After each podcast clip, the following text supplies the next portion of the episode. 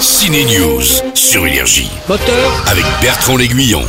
action Le plus moderne, le plus graphique des Spider-Man est de retour. Voici Miles Morales dans Spider-Man, le film d'animation. Je m'appelle Miles Morales. J'habite à Brooklyn.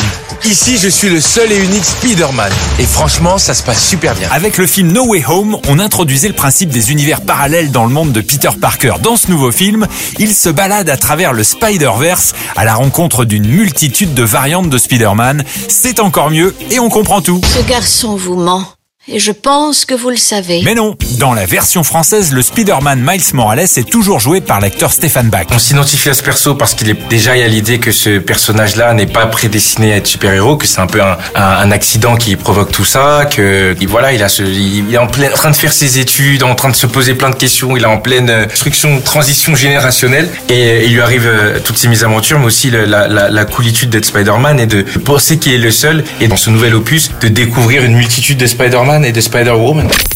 Et Eh ouais, tout plein d'hommes araignées sont à découvrir dans le Spider-Verse. Ça va d'une version dinosaure à un Spider-Man punk. Du coup, t'es plutôt une vache ou un dalmatien je suis la tâche. C'est pas drôle. Ce film n'est pas que drôle, c'est une réussite à tout point de vue, un film d'animation pour aller jusqu'aux Oscars, je le dis ici. Énergie. Ciné News.